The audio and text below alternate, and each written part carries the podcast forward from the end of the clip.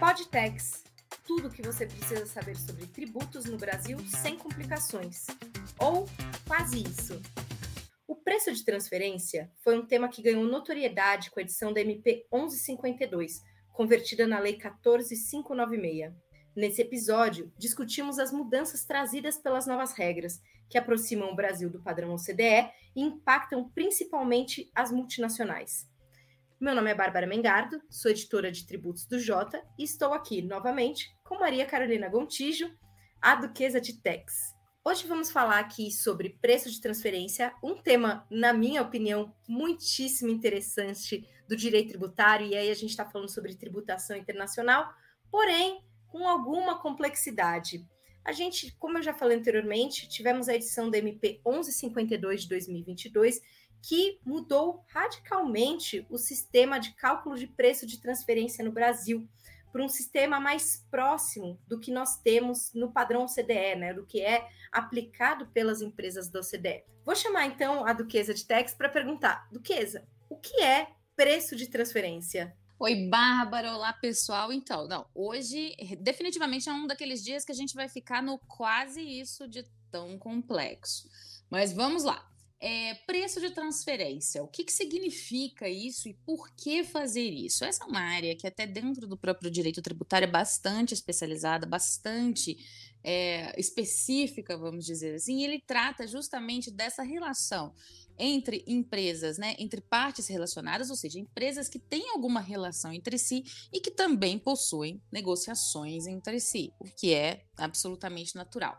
Mas para que existir um preço de transferência? Né? O que significa isso? É, o preço de transferência nada mais é, e todos, praticamente todos os países possuem regras específicas sobre isso, é, é aquela proteção que o país impõe para que ele não tenha, né, não veja ali, vamos dizer assim, a sua erodida a sua base fiscal, né? Sua, sua, vamos dizer assim, comprometa a sua arrecadação. Nesse sentido, é, por que, que precisa se por que, que a gente aplica esse tipo de regra? Vamos imaginar duas empresas aqui que são relacionadas, estão em países diferentes. Se essas empresas ali elas têm negócios entre si, pode ser que vamos imaginar sem nenhum tipo de regra, elas poderiam colocar ali preços é, mais interessantes para onde elas quisessem tributar esse lucro. Então, vamos supor, a gente tem uma empresa aqui no Brasil, ela tem, vamos dizer, ela tira daqui qualquer tipo de bem, manda para um outro país, numa empresa que é ligada a ela, e nesse outro país que tem uma tributação da renda especificamente muito menor, ela consegue aí economizar e fazer essa transferência, né, que a gente pode dizer que é quase uma transferência de lucros. Então, para que isso não aconteça, as regras são estabelecidas. E aí, no Brasil, até 2023, até antes da, da medida provisória, a gente tinha ali uma possibilidade, né, um emaranhado de regras que começou ali em 1996 né, a, sobre esse tipo de assunto. Então, algumas coisas que deveriam ser observadas, a gente é lógico que ao longo do tempo a gente nós tivemos regras sobre esse assunto também. Então a gente tem re... a gente tem que observar esses tipos de regras aqui no Brasil. Qual que era o grande problema para as empresas multinacionais, por exemplo? É que essas regras eram bem brasileiras, se a gente pode dizer assim. Era um modelo bastante abrasileirado. E isso acabava fazendo com que as empresas tivessem muito trabalho. Então, por exemplo, se ela, se ela importasse ou se ela exportasse qualquer coisa para uma coligada ou controlada, muitas vezes ela tinha um retrabalho, porque isso era calculado lá fora de um jeito, aqui era calculado de outro, isso também não, isso também não ganhava, não dava eficiência para as empresas.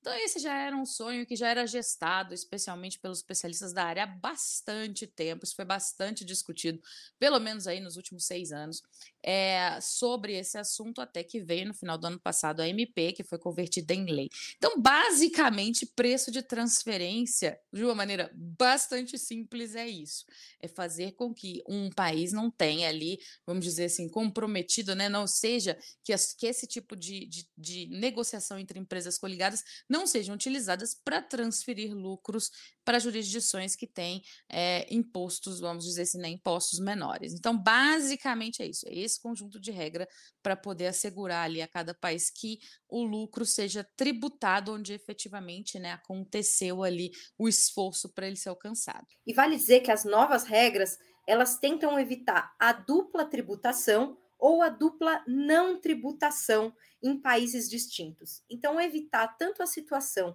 em que os contribuintes têm que pagar a mesma operação sobre o mesmo fato em dois países distintos, ou não pagar por esses fatos em um país nem em outro. E aí a gente está falando aqui de empresas ligadas de alguma forma. A OCDE ela tem essa preocupação em pensar na tributação a nível global, digamos assim. Então, você pensar globalmente é, como evitar que, utilizando de determinadas estratégias, você possa fazer uma erosão da base de cálculo de, dos tributos incidentes sobre a renda globalmente. Por isso, era um problema o Brasil ter um sistema que era muito diferente do resto do mundo, porque acabava criando essa situação de, ocasionalmente, você ter situações que criavam uma certa incompatibilidade. Por isso que, durante muitos anos, a Receita Federal fez reuniões com a OCDE para pensar nessas novas regras.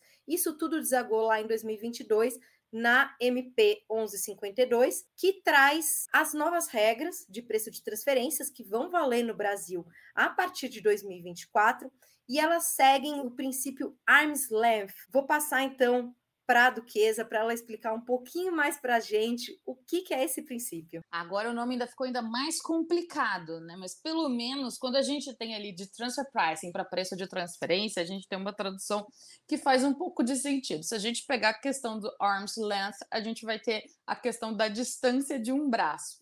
E o que, que é isso, né? O que, que é essa questão da, da distância de um braço? O objetivo aqui é que seja, é, é, que todos, vamos dizer assim, os preços praticados entre as empresas que de alguma forma estão ligadas sejam os mesmos preços praticados caso elas não fossem coligadas ou controladas, ou seja, caso elas fossem estranhas entre si. Então, caso elas tivessem né, essa questão de, de não ter essa coligação e não ter esse interesse.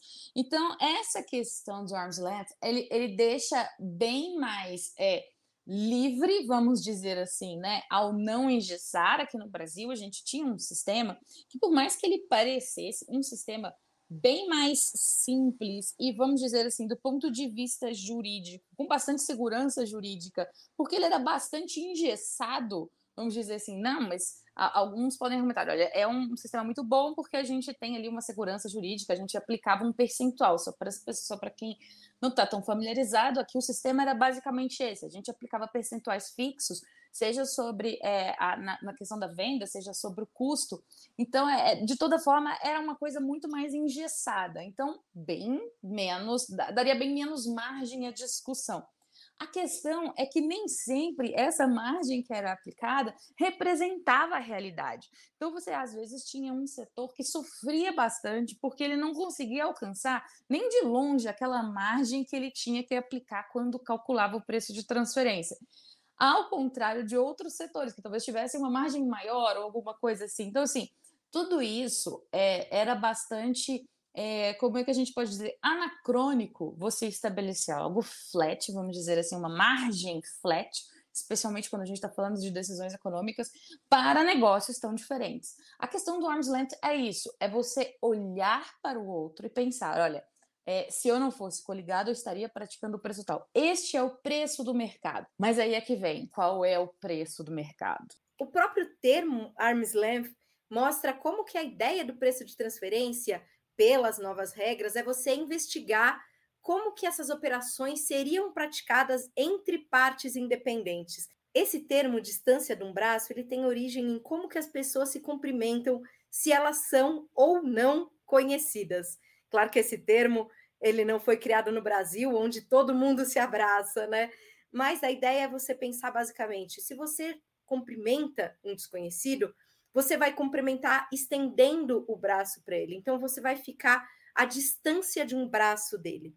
Pelo contrário, se você já conhece uma determinada pessoa, você vai abraçar ela, então você vai ficar numa distância menor do que a distância de um braço. Então, a ideia das regras do preço de transferência é justamente você estabelecer os preços, estabelecer as condições que seriam criadas se essas duas empresas que estão negociando que estão fazendo transferências de mercadorias ou de bens é, ou de serviços como que seriam esses preços, essas condições praticadas se elas fossem totalmente independentes? E isso, claro, cria uma complexidade muito grande.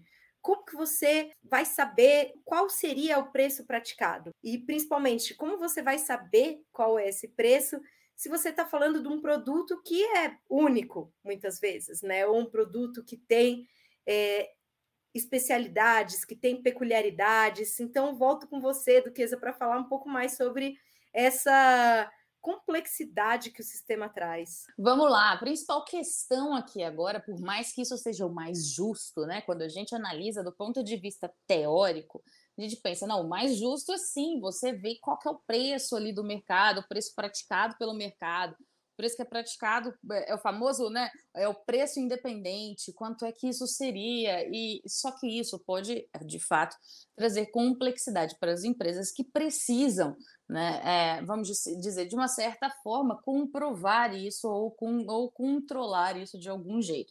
É, a lógica, a empresa vai ter que ter controles contábeis bem é, como é que a gente pode dizer assim, bem em sincronia, especialmente quando a gente está falando é, de, de, toda essa questão de calcular é, toda essa parte né, do, da precificação. Só que a questão toda é que, além disso, né, além do que a gente está falando do preço de transferência, além do que a gente está falando das novidades, né, que, que a gente vê ali, basicamente, essa questão do arm's length, que é talvez seja a principal delas, mas a gente viu que, além disso, em 96, e isso aí é um problema normal, vamos dizer assim, né, daquelas legislações de 96, que apesar de não ter nem 30 anos né, direito, a gente já imagina que é um negócio que aconteceu em outra, em outra vida, em outra, porque não era tão é, a gente não tinha tanto recurso tecnológico quanto a gente tem hoje. Então, algumas coisas também foram incluídas ali dentro do que a gente fala de preço de transferência. E eu, assim, é, vejo com bons olhos essa, essas inclusões, porque eu acho que a gente está, de uma certa forma, olhando para o futuro, olhando para transações que, por exemplo, quando a gente fala sobre intangíveis, que é aquilo que de fato a gente não consegue mensurar, a gente não consegue é, avaliar, assim, não, não, é algo palpável, né? não é algo que a gente é, concreto, eu acho que quando a gente está falando assim de futuro, é, a gente está falando também de intangíveis. Então, os intangíveis, as transações envolvendo intangíveis também entram, serviços de qualquer tipo, compartilhamento de custos, isso também é algo que também está sendo bastante utilizado pelas empresas, justamente porque agora as fronteiras foram derrubadas, coisa que em 1996 era inimaginável. Então, hoje você consegue ter um centro único de compartilhamento de custos ali administrativo entre as empresas. Então, tudo isso vai também fazer parte, né, de acordo com a Lei 14596. Então, tudo isso vai entrar, vai ter que ser calculado ali o preço de transferência, né, reestruturação de negócios, operações financeiras, né, incluindo operações de dívida, garantia. É uma questão, assim, um, uma abertura, vamos dizer assim, é, de, de horizonte que é lógico que, ao mesmo tempo em que é, é bem-vinda essa parte, vamos dizer assim, da questão mais é, concreta, então muitas empresas vão se beneficiar, aquelas empresas que não alcançavam aquelas margens fixas vão se beneficiar, ao mesmo tempo a gente também pode ver aí um aumento no que a gente pode ter ali de é, vamos dizer assim, de obrigações, documentações que a empresa vai precisar manter. Bom, isso é o que a gente diz, é o famoso gato escaldado, né? A gente já sabe como é a relação com o fisco, muito embora essa, esse, essa questão do preço de transferência tenha sido uma grata surpresa em toda a sua é, negociação, vamos dizer assim, houve bastante abertura. A própria instrução normativa 2161, que saiu recentemente, né?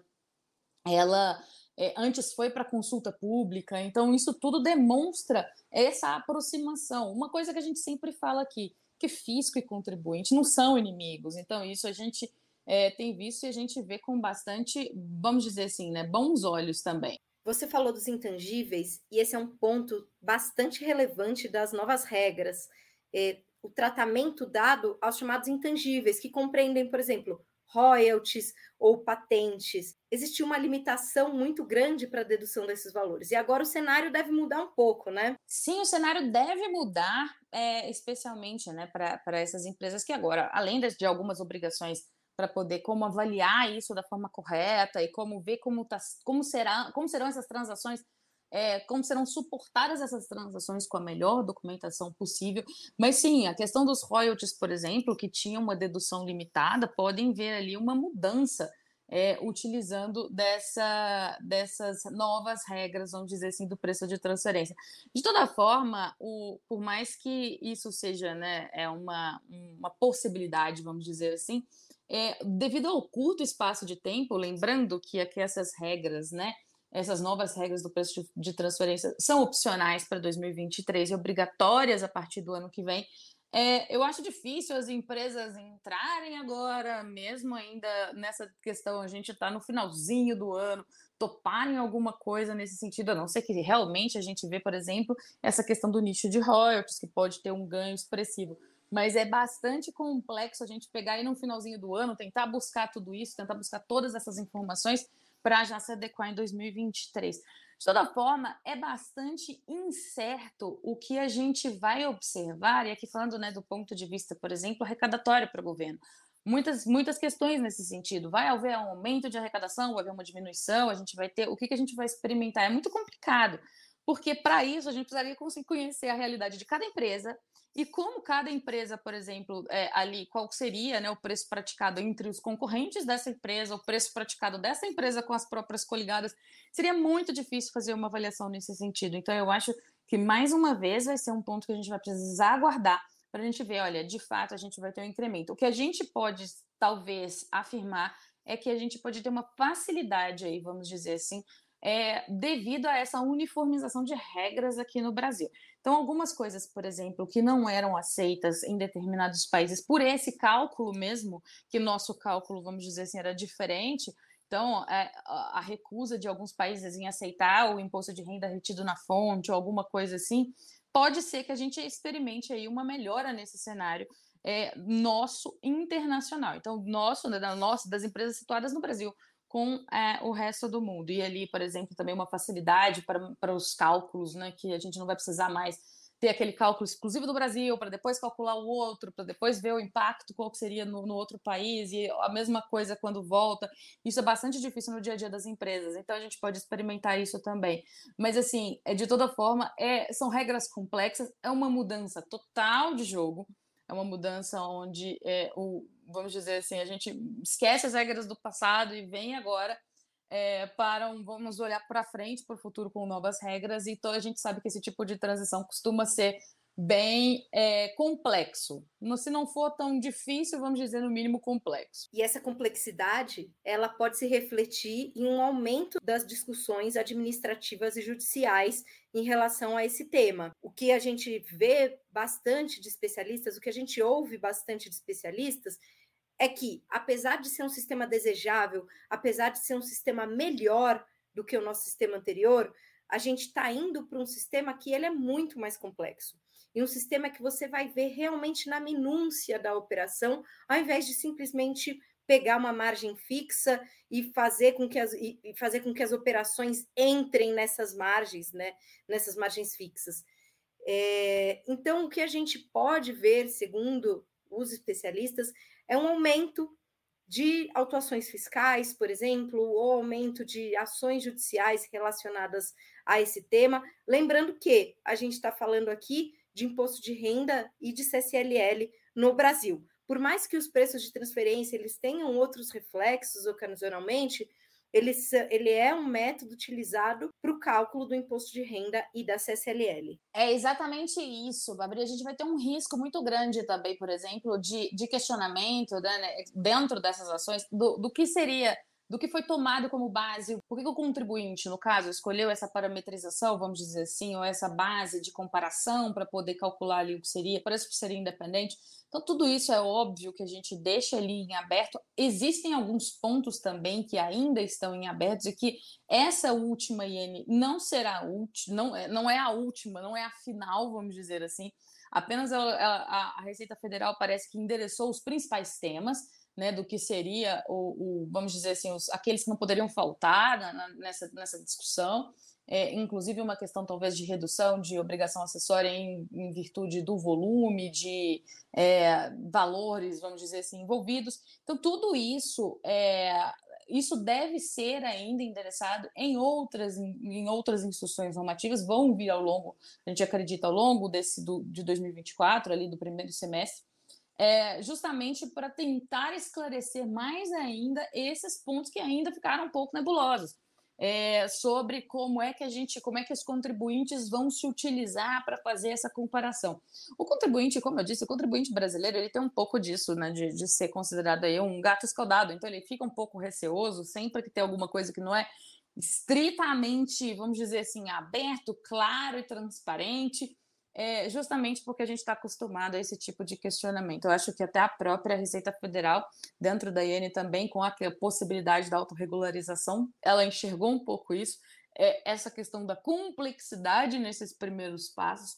Então, eu acho que a gente, é, a, a ver né, as próximas instruções normativas, a gente pode ver se teremos um esclarecimento maior aí dos pontos que ficaram um pouco mais nebulosos, para tentar diminuir aí um pouco esse é, receio, vamos dizer assim, com o novo método, para tentar é, deixar ele o mais desejável e alinhado à segurança jurídica. Não adianta nada a gente ter um sistema extremamente desejado e, e em conformidade com o resto do mundo, se ao mesmo tempo a gente aqui dentro do Brasil vai sofrer de insegurança jurídica para poder colocar a precificação, para poder considerar qual é o valor, especialmente com relação a intangíveis, por exemplo. Então não adianta nada a gente estar tá alinhado com o mundo e a gente aqui dentro ficar sofrendo. Então o mais importante é deixar tudo bem claro. A IN que a Duquesa citou é a Instrução Normativa 2161 de 2023, que foi editada agora em setembro. Foi a primeira instrução normativa da Receita Federal para tratar é, da regulamentação da Lei 14.596. Devem vir outras, como a Duquesa falou, mas o que os contribuintes vêm falando muito, que os advogados tributaristas vêm falando muito, é da necessidade também de se criar um ambiente de conversa, de diálogo com a Receita. Né?